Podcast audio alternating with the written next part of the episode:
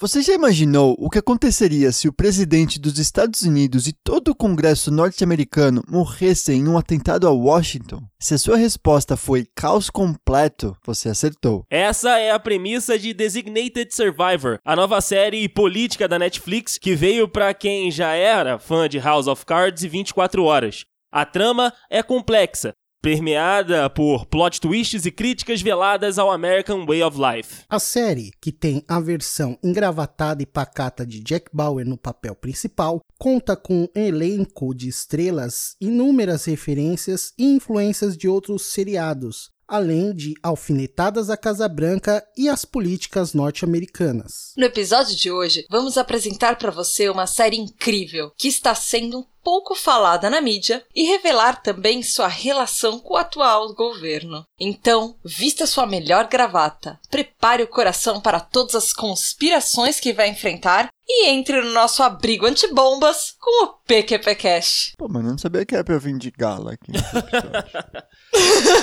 Por quê? Por quê? Por quê? Por quê? Por quê? Por quê? Por quê? Por quê? Por quê? Por quê? Quebra PQP.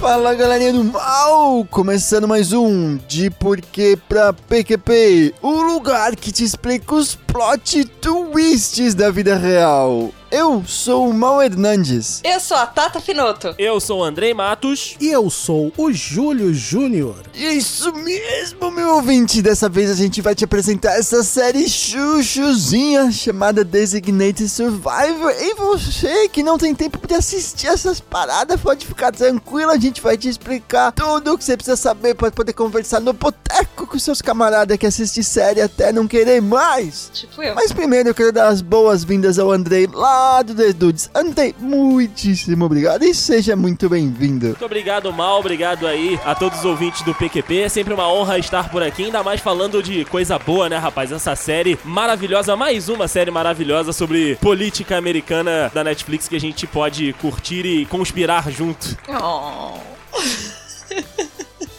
A banda. eu tô! Que orgulho, meu namorado participando de mais um episódio. Inclusive, acho que a ideia foi sua da gente assistir essa série, né, amor? Sim, sim, sim. Essa foi, foi eu que indiquei. É. Parar com açúcar no bagulho, mano? Não quero meu ouvinte aí tendo. Prepara diabetes. Meu namorado tá na casa, esse episódio vai ser assim. Segura a vela aí, mal. Ô, louco. Eu tô segurando o microfone da Xuxa como se fosse a vela.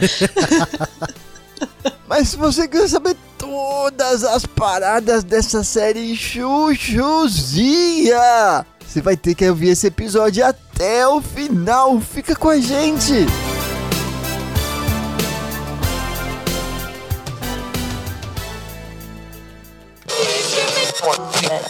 Ô, posso trocar uma ordem aqui rapidão e ir pra sinopse primeiro? O que, que você vai fazer? Não, é que a primeira coisa aqui tá ficha técnica. Eu vou chamar a, chin- a, pode a ser, pode sinopse. ser. Olha, já tá Ah, no batata. ritmo da Xuxa mesmo. Chamar Sinopse. Sinopse. Olha aí. É que Se você começar a cantar Hilarie quando a gente estiver falando de Congresso Americano, Maurício. Vai lá, baixinho. Dá seu recado agora.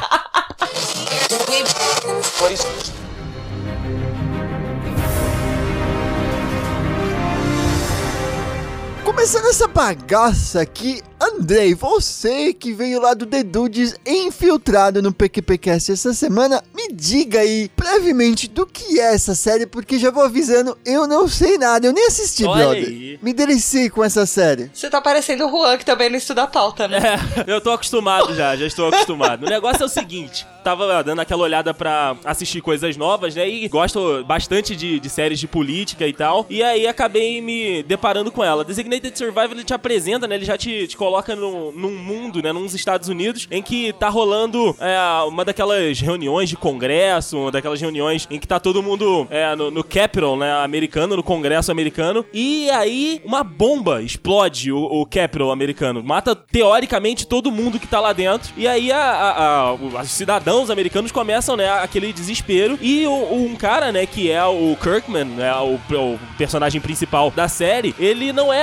Ele é ligado à política, só que ele não tem um cargo muito alto, ele não tem uma opinião que seja muito relevante. Ele é um secretário, vamos colocar entre aspas, um secretário de habitação, né, que faz parte ali do governo, mas ganhou esse cargo ali porque, né, ele é um, um bom rapaz, um bom profissional pra se ter junto na equipe. E assim, a- a- alguns dias antes de acontecer esse ataque, ligam pra ele, né, do, do alto escalão aí do governo americano, a- oferecendo pra ele essa posição de designated survivor, né, que é que se der alguma merda geral no governo, né, se for o vice-presidente, for o presidente, for a Câmara, for o Senado, aí tem um cara pra assumir a responsabilidade como presidente americano, o que de fato acontece. Acaba explodindo, né, essa, essa bomba lá no Capitol americano, e aí ele, na, nas pressas ali, na, na corrida, se transforma no presidente americano, e daí pra lá, amigo, é, é só, só pedreira que vem pra ele dentro da série. Então, basicamente é isso, é uma situação extrema que os Estados Unidos passam, né, um ataque que acaba acontecendo, e um cara completamente alternativo, fora dos dois partidos americanos, se torna o presidente da maior potência mundial. Então se cair uma bomba na casa minha, da Tati e do Julião, o Andrei vai assumir o PQPcast, é isso? Se ele for o Designated Survivor. É.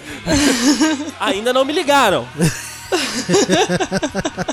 Tomara que isso não aconteça, né, cara? Caramba. Isso vai acontecer. É que- que é muito difícil a gente estar junto no mesmo lugar. Olha aí, É. ó. Tamo prevenido, tamo prevenido. Nunca diga nunca. Ô, louco. Ah, não, mas se, se cair uma bomba que vai atingir São Paulo e Tóquio ao mesmo tempo, não é só a gente que vai precisar de um Designated Survivor, é o mundo. Andrei, o Salvador! Não, melhor não, melhor não criar expectativas.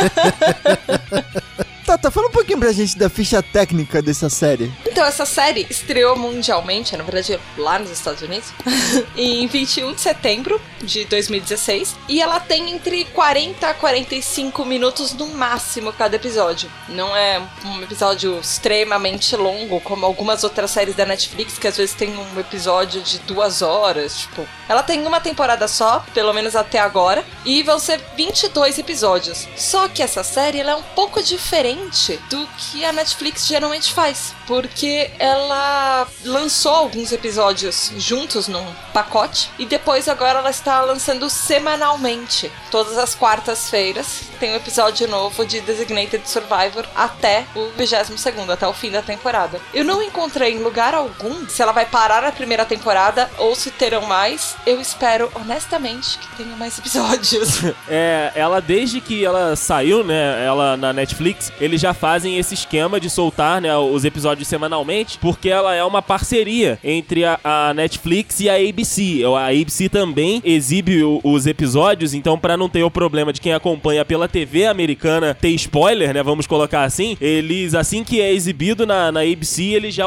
upam o episódio na Netflix também. Então por isso que ela é um pouquinho diferente das outras séries originais Netflix, é uma parceria Diferentona. é, diferentona. As, as redes sociais, o Twitter, se não me engano, o Facebook também, é ABC Designated. Então ela é bem atrelada também à, à, à ABC. É mais ou menos Ah, no é estilo verdade. que o Better Call Saul, só que o Better Call Saul acho que sai pela AMC, né? Isso. Continuando a ficha técnica, ela foi criada pelo David Guggenheim. O ator principal dessa série é ninguém mais, ni- ninguém menos do que o Kiefer Sutherland, que é mais conhecido Gostoso! Eita! como Jack Bauer. Ele é foda, velho. Desculpa, foi maior do que eu. Uma curiosidade da série é que ela pulou aquele estágio inicial de piloto. Ela foi já direto pro primeiro episódio, de tão empolgados que as pessoas ficaram. Ah, nem com essa precisava série. mesmo. E outra curiosidade é que ela é filmada em Toronto. Ah, olha só. Tan, tan, tan. Uma série americana Já que é começamos com filmada no Canadá.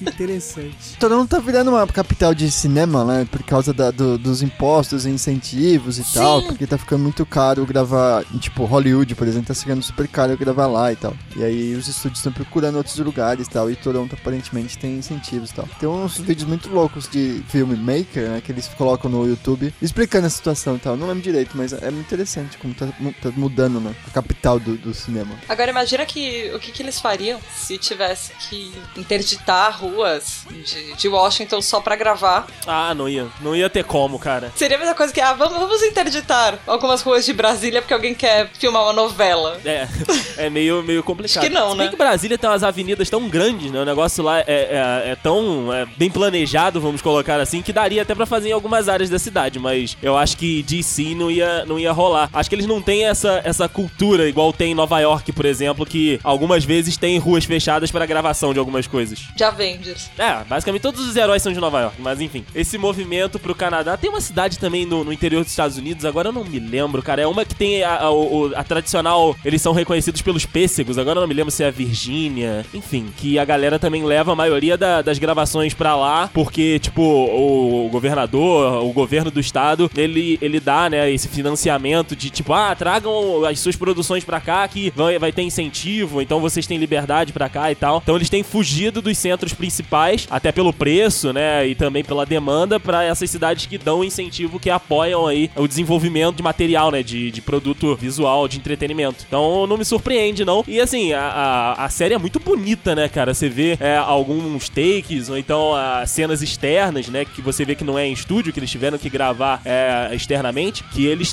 a- a- um cuidado, um carinho muito grande com a, com a fotografia da série. Então é, é muito, muito bacana visualmente também a série de, de se acompanhar.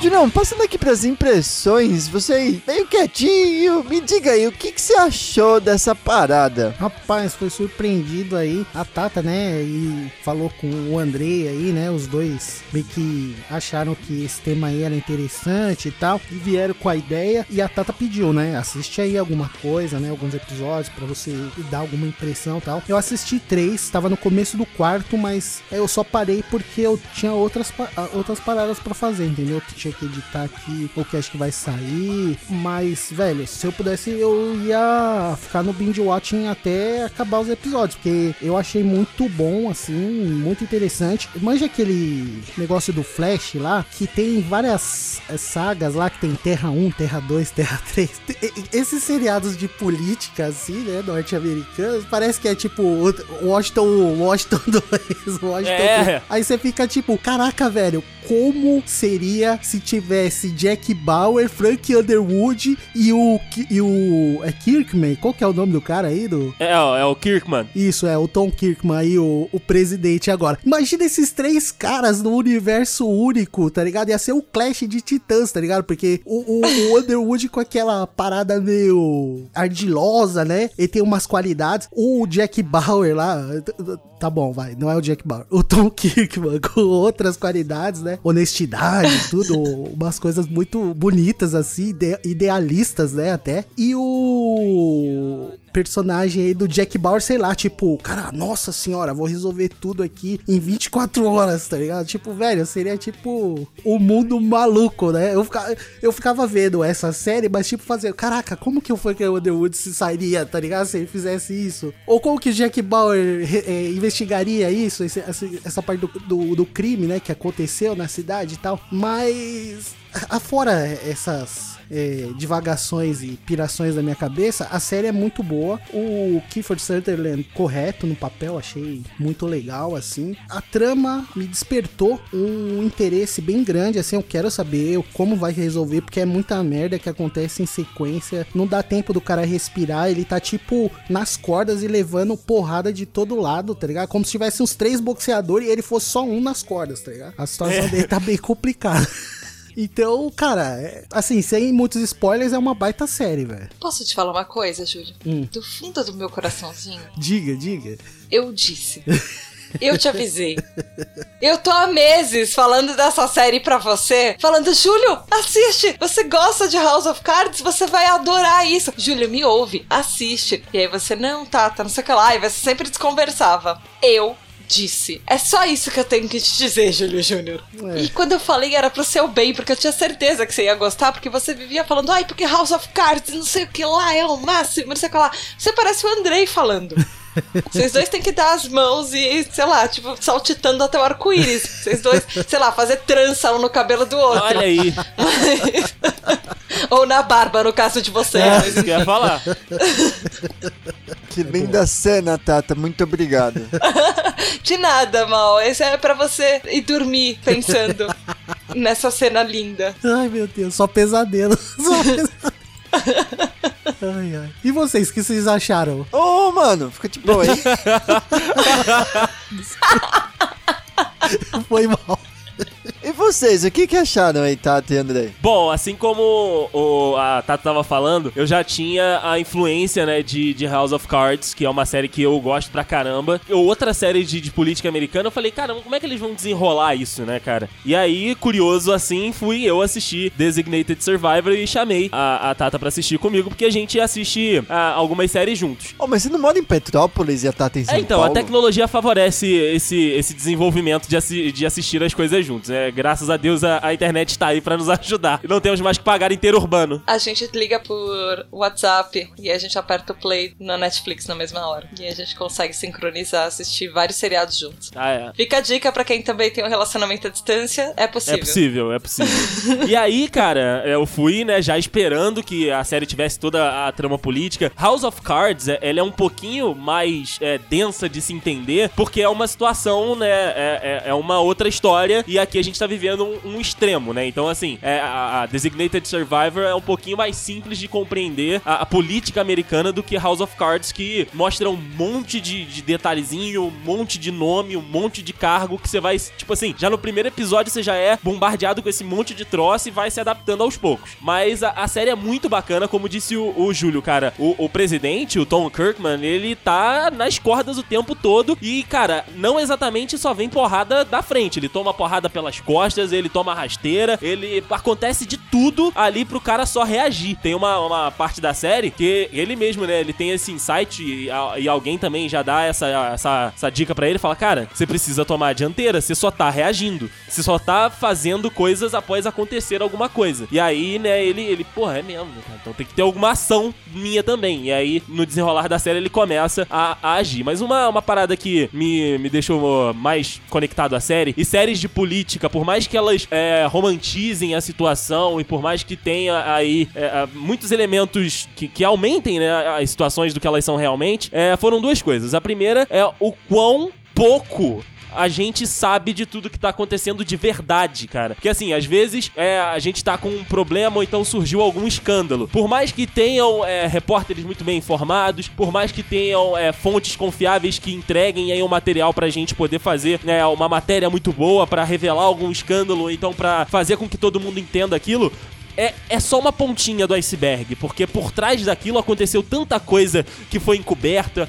que foi colocado por baixo do tapete, que assim, me deixa sempre impressionado de que ah, o que a gente acha que é verdade é só uma pontinha do problema, é só um, um detalhezinho que acabou vazando. E, e, assim, é, é muito louco você pensar isso, né, cara? Que ó, às vezes o cara tá mentindo ali na sua cara como se fosse verdade, botando ou falando aquilo, não, é, é- essa é a posição, é isso foi isso que aconteceu, e no fundo ele sabe que aquilo que ele tá falando é uma, uma completa mentira. Outro, outro detalhe que me fez gostar muito também de Designated Survivor é, são é, os subplots, né? Porque a gente tem o problema principal, mas a gente tem os problemas laterais, né? A- a- As outras coisas que permeiam ali a equipe da Casa Branca, que permeiam a- as equipes de, de investigação do FBI, de outros setores da série, que também são muito interessantes, porque tem muita série que desenvolve um monte de gente, que coloca um monte de personagem pra você acompanhar, que você não tá nem aí pras histórias dos caras, né? Que você tá tipo falando, ah não, não me dá, não dá tempo de tela pra esse maluco não, volta pra história principal que é isso que eu quero. Em Designated Survivor, não, cara. Você tem ali ah, o relacionamento do chefe de imprensa da Casa Branca com os repórteres, que é um núcleo muito bacana. Você tem a, a equipe do presidente que tem que resolver um monte de problemas que é, não deixam chegar no presidente, que ele já tá com uma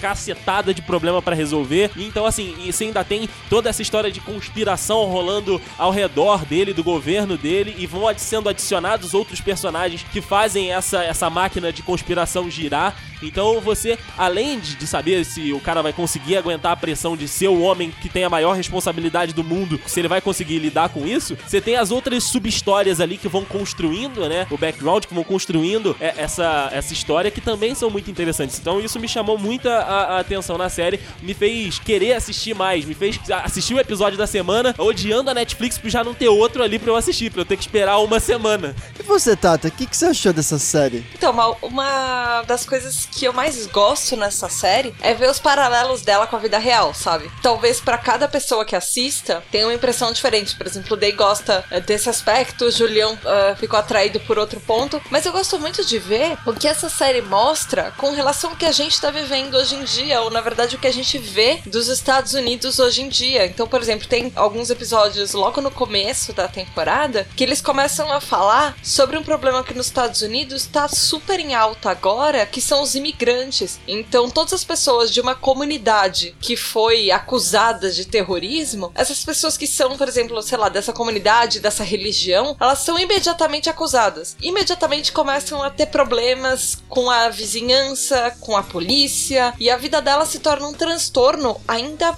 mais do que já é. Então, por exemplo, muçulmanos que eles já têm no dia a dia problemas de preconceito nos Estados Unidos, eles vivem uma realidade ainda mais impossível toda vez que alguém acusa de atentado à bomba ou que tem uma guerra ou alguma coisa assim. E a série mostra isso. A série mostra diversas críticas e diversos problemas. Uma das coisas que a série fala é essa crítica à Casa Branca e à atual administração e não, não necessariamente a atual administração isso a gente provavelmente vai ver mais pra frente. Há uma crítica a todo o sistema americano de política e todo aquele negócio de ah, como você sabe que alguns outros presidentes americanos agiram com políticas mundiais, principalmente de guerra e contra terrorismo e essas coisas, e você vê na série como que eles lidam com isso por trás dos panos, sabe? E como poderia, inclusive, ser feito. O, real poder do presidente, essas coisas. Tá certo que isso tudo é drama, é uma série, tem, tem muito de faz de conta lá. Mas é, é muito legal ver isso, como é que as coisas acontecem, fazer esse paralelo. É, e o negócio do, do Designated também é que, como eu disse, eles estão numa, numa situação extrema, né? Como ele era um secretário de, de habitação e aí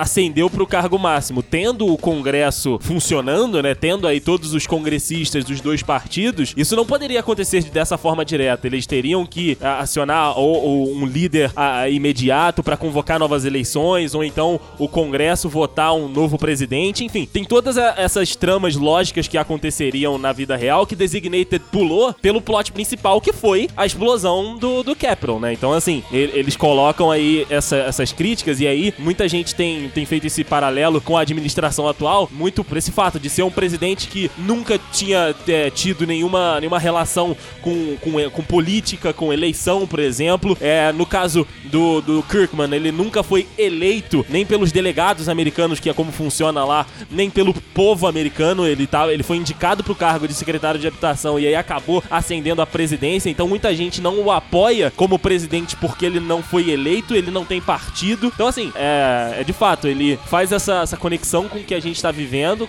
que a Tata falou, mas também tem todos um, uns detalhezinhos que tornam a trama especial em relação à, à realidade. Então, mas tem uma coisa que é muito engraçada, que o Trump, sendo o Trump, tá puto com essa série. Porque ele acha que, como o Andrei falou, eles estão depreciando a imagem do Sr. Topete, do Sr. Peruca. Porque o Kirkman, ele é uma pessoa extremamente correta, ele é carismático, só que ele vai pelos fatos ele tenta acolher as pessoas na administração dele. E o Trump não, o Trump tá meio que dividindo as coisas. E o Kirkman ele é visto na série como uma pessoa de boas intenções, correto, ele é franco e tudo. Ele tenta falar com a imprensa uh, da maneira mais verdadeira que ele consegue. Ele, ele só fala o que ele pode pra imprensa, mas ao mesmo tempo, toda vez que ele fala ou que ele se mostra a público, ele vai com a pessoa que ele realmente é. Ele não tem uma, uma fachada, ele não faz um personagem político pra frente das câmeras. E o Trump tá muito puto, porque ele acha que é uma crítica pessoal igual a ele. Então ele tava puto com umas duas séries, essa e Madam Secretary, inclusive. É, o negócio de, de presidente real ficar incomodado com série, o Obamão também tinha esse negócio com House of Cards. Quando saiu House of Cards, né, o presidente americano era o Obama, e aí eh, mostrava, né, os bastidores ali da política, as conexões que se tinha que fazer pra poder eh, alcançar os seus objetivos,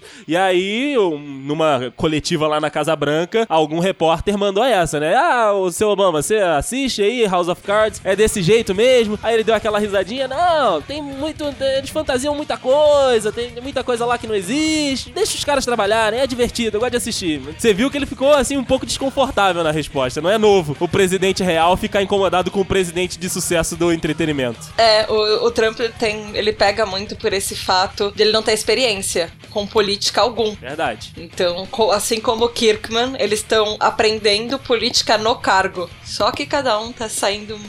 Eu votaria no Kirkman. Só, é, é só o que eu tenho pra dizer sobre o Trump. Pronto, falei.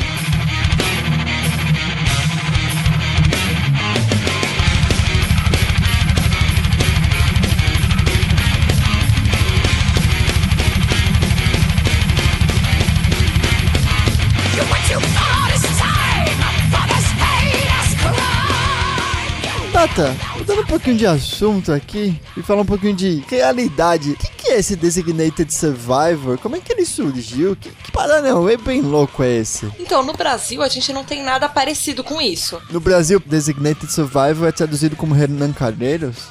não!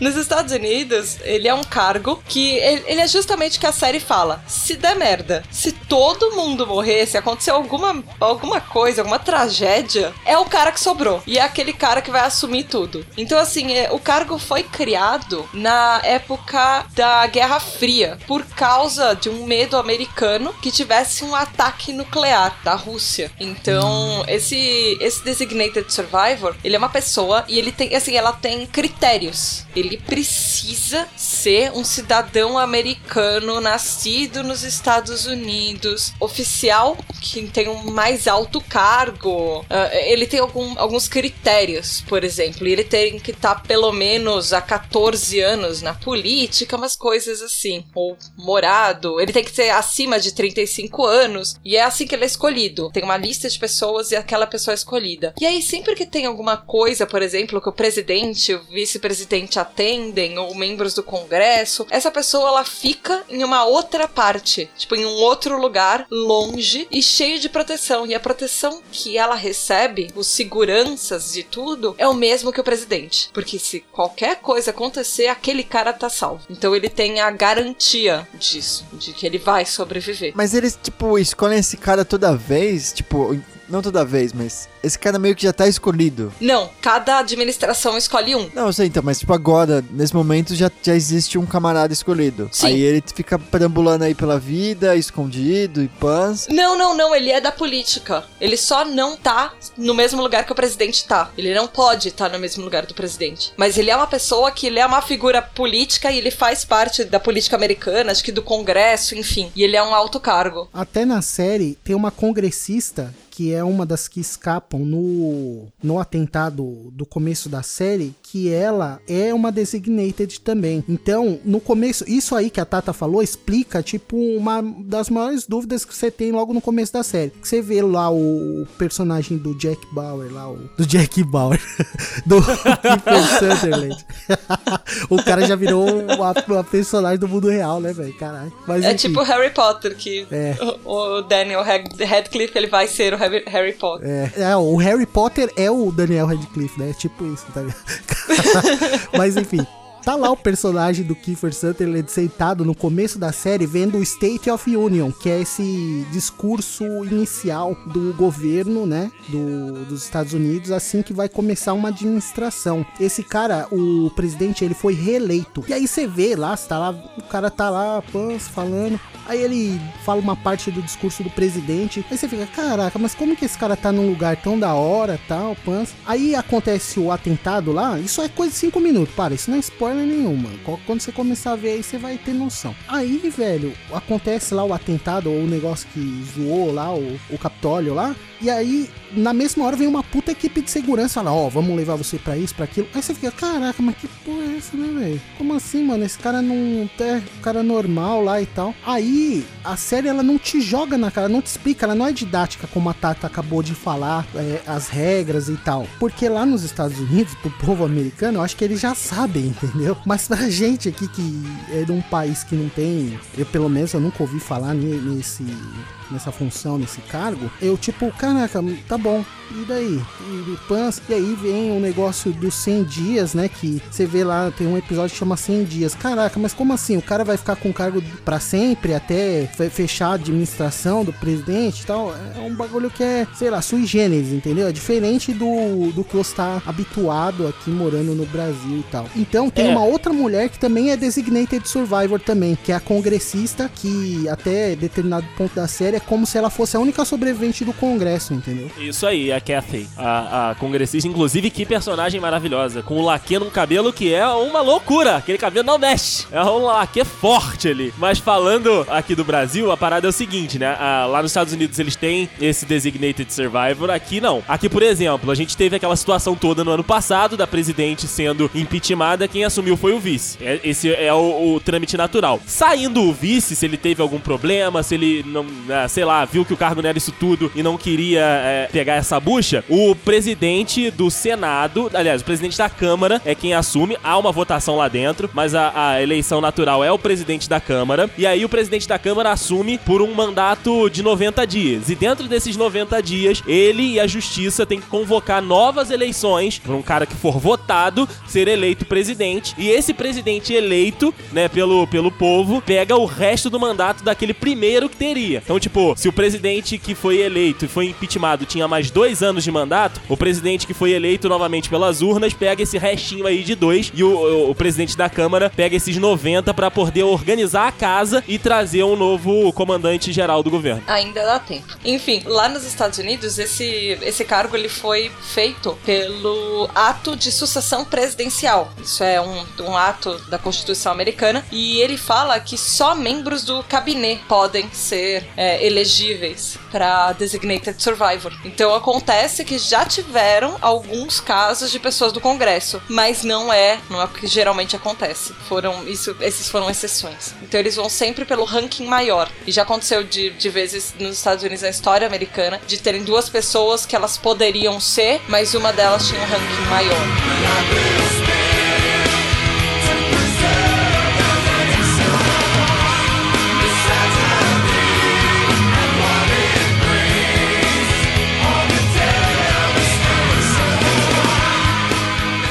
Então, meu ouvinte, se abaixa que a partir de agora o PQPcast vai virar uma metralhadora de spoilers. Então, se você acha que você vai assistir essa parada, eu sugiro você ouvir aqui essa parte do episódio e depois vai lá assistir Designated for Survivor e volta aqui. Agora estamos em estado de Defcon 2 agora, hein? Por aí. aí hein?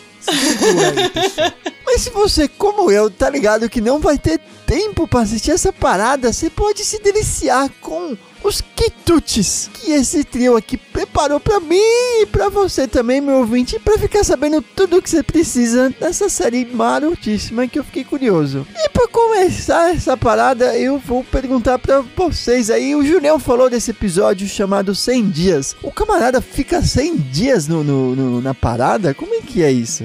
Essa marca de 100 dias, ela geralmente ela é muito é, simbólica para governos, seja ele é, estadual, municipal, federal, enfim. É a data de tipo três meses do cara no governo, então já deu tempo dele organizar a casa e fazer um negócio. Inclusive, a gente tá vivendo essa situação agora. Acabou de completar os 100 dias do Trump e 100 dias, por exemplo, do Dória aqui em São Paulo. E aí teve uns especiais nos sites e tal. Ah, o que, que aconteceu nos primeiros 100 dias? Que eles conseguiram cumprir o plano deles para 100 dias dias e tal. E aí, essa avaliação toda. Exatamente. Então é um momento especial para os políticos, para eles mostrarem serviço, para mostrar o que estava errado e que eles corrigiram, o que, que eles conseguiram fazer e o que, que não. E aí, esse, esses 100 dias, esse plano dos 100 dias, ele vem depois de muita coisa que aconteceu ainda durante esse, esse período que ele assumiu e tomou sua pancada. Depois que ele teve uma reunião, né, teve aí um, um encontro com um ex-presidente que ele quer que participe do, do governo dele, o cara chega para ele e fala aquilo que eu já tinha falado. Cara, você só tá reagindo, você só tá tomando porrada e falando, ah, tá, agora eu vou fazer isso. Então, a partir de um ponto pra frente, você vai ter que propor as coisas, você vai ter que estar um passo à frente. E aí, ele e a equipe dele começam a trabalhar nesse ponto parágrafo, né? Que é tipo assim, ó, tudo isso que a gente fez até aqui foi do jeito que dava, foi do jeito que a gente encontrou e a gente trabalhou nesse caos. Desse ponto pra lá, é do jeito que eu quero fazer. Então, olha só, esses 100 dias eu fiz isso e a partir desses 100 dias pra lá, a gente vai fazer isso aqui, entendeu? Então, ele fica nos 100 dias e ele tem esse plano pra continuar o governo até o final do mandato do presidente que morreu. Então é, é simbólico esse episódio. Ele apresenta o plano pra televisão, ele faz aquele anúncio, né? Que é, geralmente os presidentes americanos fazem da sala, né? Do, do, da sala oval. Então ele, esses 100 dias na série são marcantes a, a, tanto quanto o, o, que a gente tá vivendo aqui no, na vida real. A partir daquele ponto ali, ele mostra pro povo americano que ele não está mais reagindo, que ele está agindo em favor do, do povo americano. Então ele começa a ouvir os problemas da população, tipo, galera, vamos lá, o que, que vocês estão precisando? É emprego, segurança, enfim, é, é, escola,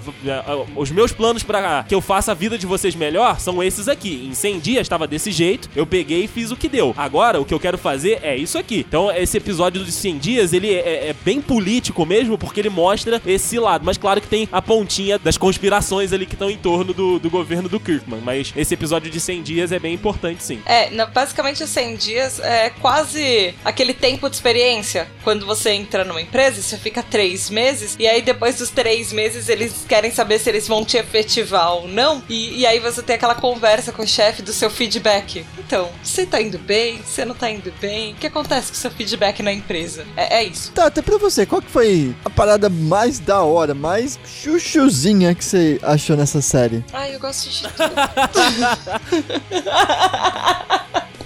Difícil escolher um momento só. Conte um. Nossa, eu gosto muito do presidente. Eu queria muito que ele fosse o meu presidente, porque eu acredito nele. Diferente do minha relação com a política atual. A política mundial, todo, todas as coisas que eu leio sobre política em qualquer lugar do mundo atualmente estão me deixando tão sem esperanças alguma com isso, que eu quero muito Kirkman. Kirkman, seja meu presidente, por favor.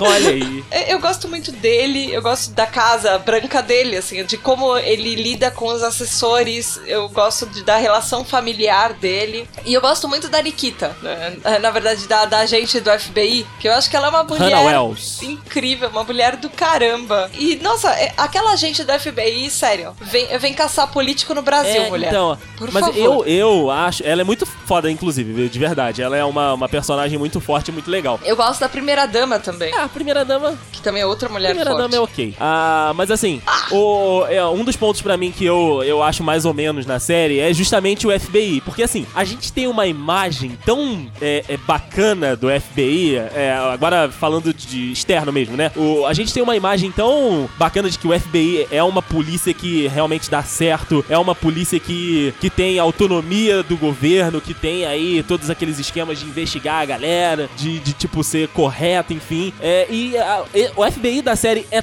tão falho. Você tem uma ideia, os caras da conspiração, tudo bem que eles colocam tudo dentro da, da história, eles explicam tudo direitinho. Mas a, a os caras da conspiração conseguem corromper um delegado da- do FBI, cara. Então, tipo assim, porra. Mas você acha que não vai ter corrupção? Não, tem, Não é só porque é do FBI que é americano que não vai ter tem, corrupção. tem, tem. Mas assim, eles têm uma imagem, eles têm um- uma parada, um tchananã diferente, entendeu? É o FBI, caceta. Um plus a é, mais. tem um plus a mais aí. Amor, isso é, o- esse é o seu wishful thinking. É tipo você que tá com esperanças. Você está com o coraçãozinho aberto pensando que o FBI é uma instituição incorruptível Não, não, não, e não. foda e não sei o que lá. Não é incorruptível, não, é incorruptível porque Não. ela é feita de pessoas. E pessoas têm defeitos. Então, assim, não tem jeito. Exato! Mas, assim, é que são todos. To, você, cara, todos os agentes do FBI, até a Hannah, num certo momento da série, você começa a duvidar dela. Então, é tipo assim, é todo mundo. É tipo, porra, é, é só a principal agência do, do mundo, velho. Assim, junto com a CIA, Mas enfim, KGB. Mas a gente tá duvidando de todo mundo nesse ponto da série. Eu, eu tô duvidando de qualquer um. Eu só não tô duvidando do Kirkman e da esposa Porque dele. eles são os únicos que estão sem informação nenhuma, né? É só por isso. Exato! Os caras estão ali, estão aguentando a bomba e sem saber do que tá rolando, né? Inclusive aguentando a bomba literalmente na série. Mas é, é só isso. Eu acho que eles dão essa, essa fraquejada na imagem do, do FBI, mas passa. Dentro da história tudo explicadinho, tudo bem contextualizado. Por que, que o delegado do FBI ele faz aquilo que ele fez. E assim, é, é bem bacana. Mas eu, eu de vez em quando fico incomodado com quão incompetente. Parece, parece investigador aqui da, da esquina do bairro. O pessoal do, do FBI da série. Perde nego, deixa um matar o outro. é, os caras que estão investigando, que acabou de confessar um crime, os caras deixam o cara morrer. Como é que. Não pode, não pode. Julião, e você? Qual que foi a parada mais da hora que você assistiu aí, que você curtiu? Então, o que eu achei mais legal até agora é justamente o lance da, de- dessa, desses universos meio que paralelos, entre aspas, né? Que você acaba fazendo com outras séries, né? O que o Andrei tá falando aí, por exemplo, da incompetência do FBI. Aí você fica pensando, caraca, velho, mas no CSI, os caras são o Jesus, tá ligado? Da, da investigação, tá ligado? Exato! É, é, Eles extraem milhares de equipamentos lá que existe lá no país lá pra resolver as coisas. Por que, que os caras não estão fazendo isso? A outra mulher lá toma uma bronca porque fez um barato sem autorização lá, o negócio de nada. O Jack Bauer quebrava tudo, entrava lá em todos os organismos federal, pegava informação disso, daquilo. Tinha, cadê aquele escritório de inteligência do FBI que tem lá no, na série do Jack Bauer,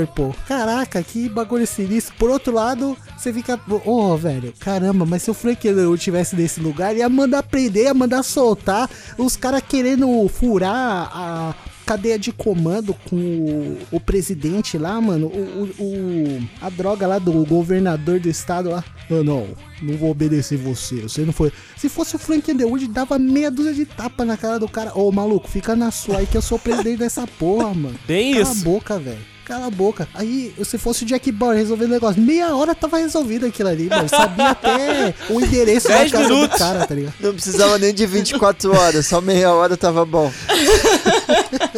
Inclusive, Julião, não sei se você reparou, se você já chegou nesse episódio, tem uma, uma hora que ele tá em reunião lá com, o- com o pessoal da equipe dele, né, o, Kirkman, e aí ele, ele solta essa, não, beleza, esses são os planos e tal, e eu quero isso tudo na minha mesa em 24 horas. Aí eu, opa, olha aí, que É o maravilha! trabalho pra ele, né? Tem várias referências assim. Aí ele volta. Várias. Aí ele vai lá pro background, veste outro terno, pega, vai resolver o problema, volta e entrega pra ele mesmo, né? Aqui, ó. Aqui. Aí ele do outro lado da mesa, tipo o Chaves na hora dos churros lá. Opa, não, claro, obrigado aí pela entrega dos produtos e das coisas. Tá ligado? Mas, mas tem, um episódio, inclusive no segundo episódio, que o tom do. A musiquinha do 24 horas é o tom de. é o toque de celular de alguém quando eles estão passando no corredor. Verdade, verdade. Olha, Genial. Interessante, que bom easter egg. Então, mas aí eu acho que a graça, pelo menos até agora, porque eu só vi três episódios e tô comecei a ver o quarto agora. Então, pra mim a graça tá sendo essa piração, né? De você ficar imaginando o que, que ia acontecer se outro cara tivesse no comando ou, ou investigando e tal. Mas é isso. E, e um, um ponto bem interessante, assim, foi uma cena simples, mas que me tocou bastante, assim, é a hora que ele entra. Você vê que, apesar das disputas políticas, tudo, ele gostava do presidente, sabe? Tava um puta pandemônio lá, com um monte de gente discutindo lá no, naquele gabinete com generais lá, gente de vários órgãos do governo. Aí ele pega, mano, isso aqui tá uma loucura. Pega, sai fora, passa pelo corredor também cheio de gente, entra na sala de reunião. E aí a câmera vai assim pra o cargo dele, antigo, de secretário de habitação. E aí depois a câmera vai pro presidente ali, pra, pro assento do presidente, ele coloca a mão no assento do presidente. Beleza, aí o- os assessores provisórios dele, né, pegam, entram na sala, encontram ele sentado na cadeira de secretário da habitação, tá ligado? Aí eu falei, putz, caramba, essa, essa cena, ela tem muito significado, né? Tipo, do respeito que ele tinha pelo cara que ocupava aquela cadeira de presidente antes, que apesar de querer mandar ele embora, eh, querer que ele fosse realocado de cargo, ainda tinha um certo respeito, né? E você vê isso em outros momentos da série, né? Tipo, quando ele encontra o filho do presidente e tal, eh, esses momentos assim mais íntimos, entendeu? E simples, acabam dando esse, essa sensação de, de que o cara tem princípios, entendeu? E aproximam você do personagem. E- e- Essas, Exato! essas cenas simples assim, eu achei que foram muito bem talhadas assim pra você ter um, uma identificação assim, sabe? Você querer que aquele cara realmente seja o seu brother ali, o Seu brother. é, pô, é, pode mandar em mim aí, mano. Você pode, pode ser meu chefe, não vou ligar não, mano. Quer que eu limpo aqui o chão? Não vou ligar, velho. Opa, você é o cara, mano. Vamos lá, vamos lá. Tá, tá, eu quero continuar essa parada dos easter eggs. Me conta mais aí que eu fiquei curioso. Uma das coisas que eu achei que eu mais gosto é que o Cal Penn, que é o cara que faz o assessor de imprensa, o Seth Wright, que inclusive ele trabalhou em How I Met Your Mother e House, ele realmente já trabalhou na Casa Branca. Ele já foi o staff da Casa Branca. Ele inclusive teve que parar uma série que ele estava fazendo em House. O, o personagem dele foi morto, e na época era 2009, porque ele foi chamado para ser um diretor associado do Obama na Casa Branca. Então, além de ator, ele também é o consultor sobre Casa Branca da série. Então, muita coisa que é feita ali em Designated Survivor, ele, ele fala o que é verdade o que não é, e ele tenta, acho que, guiar as coisas pro mais próximo possível de como a Casa Branca realmente funciona. E isso eu acho muito legal. Eles têm, tipo, uma fonte interna, sabe? De, de recurso. Tem um, um know-how ali de, de quem já esteve lá dentro, né? Exato! Isso é uma das coisas que eu achei mais fantásticas de E tudo. ele, a- até por ser um ator de comédia, né? Trabalha muito isso ali naquela relação com, com os repórteres e tal, na, na, na relação com os outros funcionários do, do presidente. Tipo, ele chega, a galera tá naquela reunião mó fechadinha assim, aí ele vai, me- abre a porta, tá comendo um negócio. Ele, então, gente, esse- essa é uma reunião do- de alguma coisa que eu tenho que saber daqui meia hora quando eu tenho que falar com os repórteres.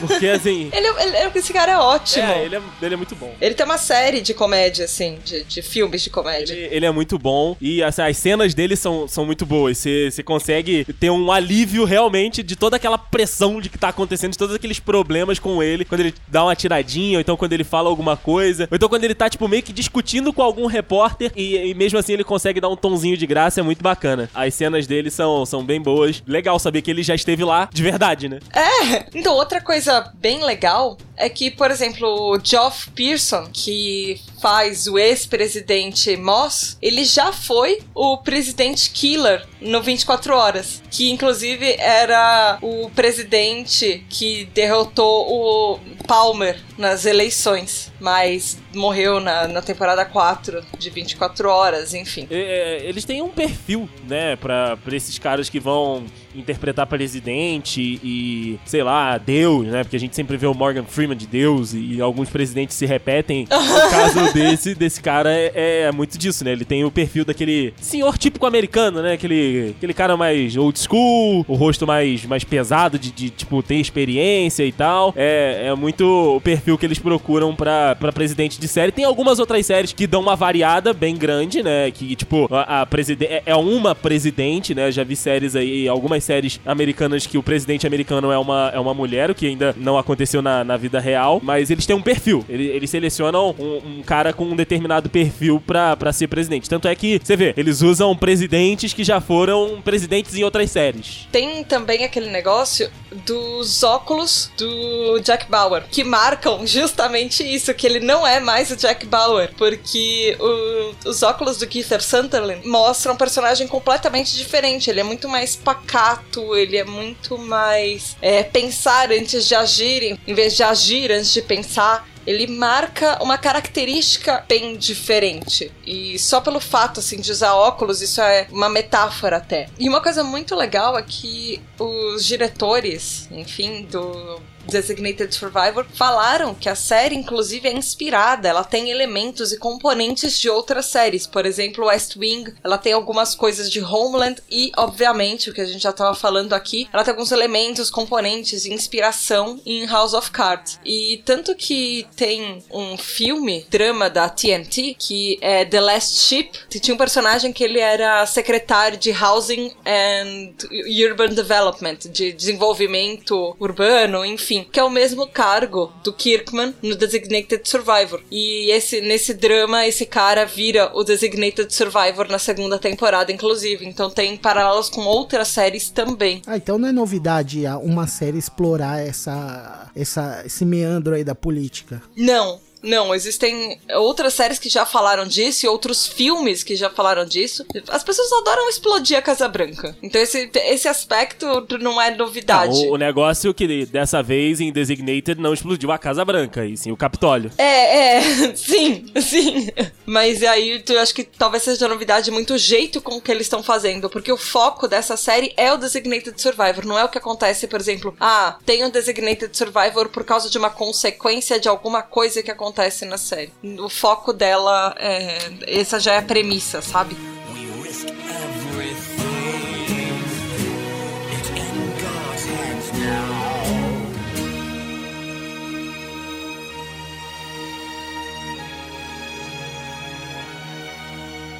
Mal, e você que não falou nada esse episódio inteiro, o que você faria se você fosse Designated Survivor? Caralho, velho. Tava esperando vocês me perguntar esse bagulho. Bom, a primeira coisa que eu ia fazer é resignar, né? Eu não ia fazer esse bagulho, não, velho. Eu ia pra minha casa. Mas como eu tô ligado que isso não é a resposta que você quer ouvir, eu vou dar outra. Jura que você entregar assim mesmo? Só entregar? Nossa, na hora, como assim, velho? Imagina a dor de cabeça que deve ser esse bagulho. Eu ia pra minha casa. Você ia tirar férias no primeiro dia, é isso? Caralho, mano, imagina as tretas do bagulho, mano. Deve ser muito treta ser, tipo, líder. Tipo, já quando tá tudo co- acontecendo se- sem esses atentados ninja, já deve ser mó treta ser o líder dessas paradas, velho. Juntar opinião. Eu não, não tenho paciência, velho, pra lidar com gente idiota, velho. O cara, não, o presidente, ele não tem que ser só lidar com gente idiota. Ele tem que ser, tipo, o líder, sabe? Ele tem que juntar essas duas pessoas, tipo, sentar as duas pessoas na bunda da cadeira e falar, ó, brother, vocês se odeiam, mas a gente tem que fazer o bagulho acontecer e pans. Enfim, velho, é umas skill, é foda. e já deve ser foda quando tá todo mundo vivo. Quando todo mundo morreu e bomba e não sei o que, mano, deve ser muito treta essa parada, velho. É só o, 20 o Jack Bauer pra fazer essa, esse bagulho mesmo. É, o cara foi escolhido certo. Porque, tipo, quando você pergunta pra alguém, né? O que, que você faria se você fosse presidente? Você assume que o país tá funcionando do jeito que tá e você faz o que você quer. Você, você tira, tipo, aula de português da, da, da, da- da escola e só coloca matemática. Não tem mais geografia. É, vai ser só matemática nesse bagulho. Eu faria isso. Mas Designated Survivor, velho, eu sei lá, velho. Tipo, você tem que vender a janta pra comer o almoço. Não, é o contrário. você tem que vender o almoço pra comprar a janta.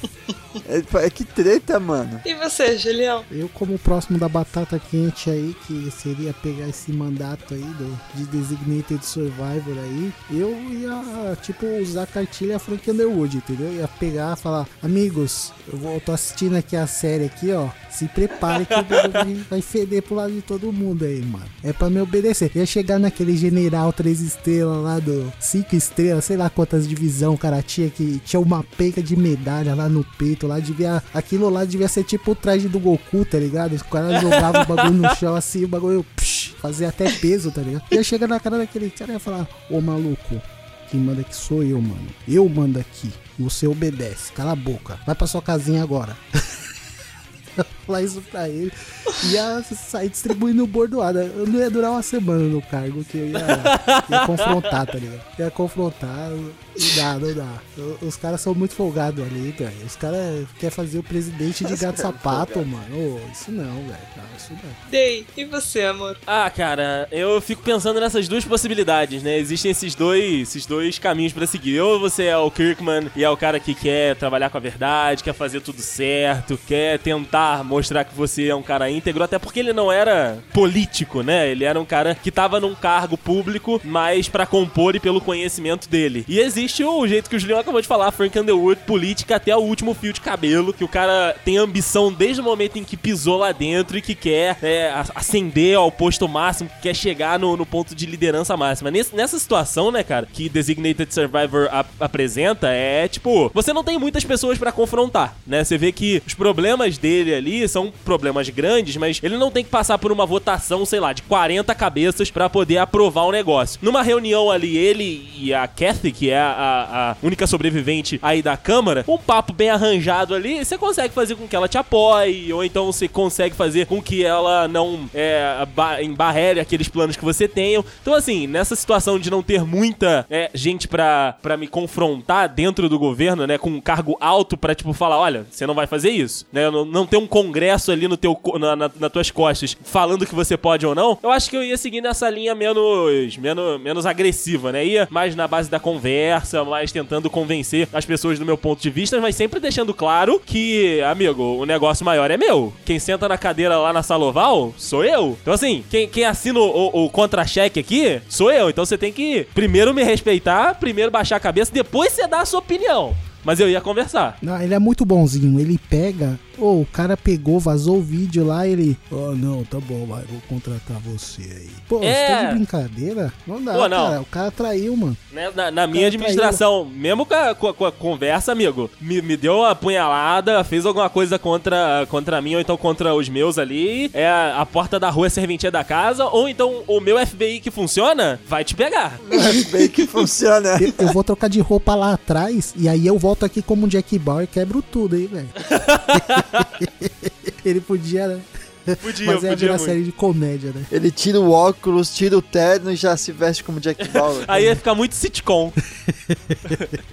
e você, Tato, o que você faria se fosse a Designated Survivor exercendo o cargo? Tipo, morreu todo mundo, amiga, levanta a mãozinha aqui, bota outra na Bíblia e você é a presidente dos Estados Unidos. Na realidade não é na Bíblia, na realidade não é na Bíblia, é na Constituição Americana. Então, cara, primeiro, a primeira coisa que eu ia fazer era, sei lá, demitir, mandar prender o Senado e o Congresso E inteiro. sobrou, né? Aí eu ia lembrar que eles já morreram. Pra eu ser Designated Survivor, eles provavelmente já iam ter morrido. E no, no caso do Brasil, eu tô pensando isso no caso do Brasil. Ah, né? ok. E aí eu ia ficar mal feliz que eles já foram e não ia ter mais gente pra prender, mas aí eu ia prender todo mundo que teve envolvido em algum caso de corrupção. Eu acho que a primeira coisa que eu ia fazer era uma faxina completa. Só é. E impedir, além de prender, impedir que qualquer um resolvesse votar de novo em alguma dessas pessoas. Porque, pelo amor de Deus, me revolta muito as pessoas que ainda votam em quem tá envolvido em algum caso de corrupção. E acredita nessas pessoas. Só ia enfim. dar Thaís Finoto, presidente do Brasil, a no Quadros, tirando foto com a vassourinha na frente do, do Palácio do Planalto. Como Vou você é varrer a corrupção desta cidade. Ai, como você é uma Varre, pessoa varre, vassourinha, né? É. Thaís Finoto buscando aí referências na história deste país. Eu, eu ia pegar a sua, o seu FBI que funciona emprestado e mandar prender todo mundo. Tá liberada, tá também. Pode usar. Obrigada, amor. E aí eu ia desfazer algumas leis idiotas que estão fazendo nos últimos tempos. Tipo, que vai piorar a educação, coisas que vão piorar o, o mercado de trabalho, e enfim, eu, eu ia tentar fazer. E, e talvez fazer uma reforma na Constituição e ver coisas que não valem mais. Do tipo, aquela lei que tem aí em Petrópolis que você ainda tem que pagar um imposto, uma taxa pra família real. É. Nós não temos mais uma família real, mas você ainda tem que pagar uma taxa pra eles quando você compra e Na vende realidade, imóvel. eles existem lá. Eles ter a gente tem, mas não que a gente deva eh, pagar troço pra eles. Eles não estão no poder. A gente não tem uma família real. Ponto. Então, eu, eu, eu acho que eu ia fazer uma revisão das leis e da Constituição e tudo, porque. Sério, sério. Tem, tem algumas coisas que são ridículas. Ah, mas a lei Paul Walker você teria Então- que aprovar. Que lei é essa? Paul Walker. Que lei é, É essa? a lei Paul Walker que eh, descriminaliza carros rebaixados no Brasil. Talvez na sua administração, amor. Leis maravilhosas propostas no, na nossa, no, no nosso legislativo, não é, senhores? Tô morrendo aqui. Ah, e, e uma coisa que eu faria, que é que assim, é meu sonho, quando eu chegar e virar presidente, é uma coisa muito que eu queria fazer, assim. E eu podia realizar esse sonho, que era fazer um fim de semana de três dias. Talvez fosse uma das minhas primeiras leis. Tá, tá pra presidente já.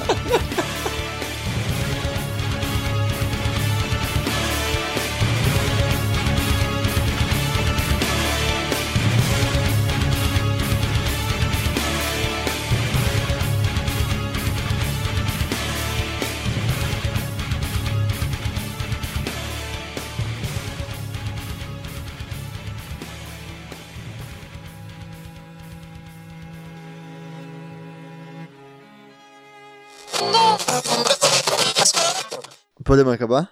Só pra, só pra vocês terem. Só pra vocês terem rapidinho. Aí o, o link tá aí, ó. A lei, a lei do Paul Walker. A lei Paul Walker pra vocês. Ela existe. Ela existe? Como assim? Sensacional a lei Paul Walker. Eu, eu apoio. Se tiver uma petição online, eu assino a lei Paul Walker. Ai, meu Deus do céu, tá passando mal, mano. Essa, esse link vai pra pauta. Toreto aprova essa. E, obviamente, agora eu entendi por que, que meu namorado falou disso, porque é coisa de paulista. É isso? Ah, também tem. Também tem essa influência. A provocação, né? Entendi, claro. Eu também te amo.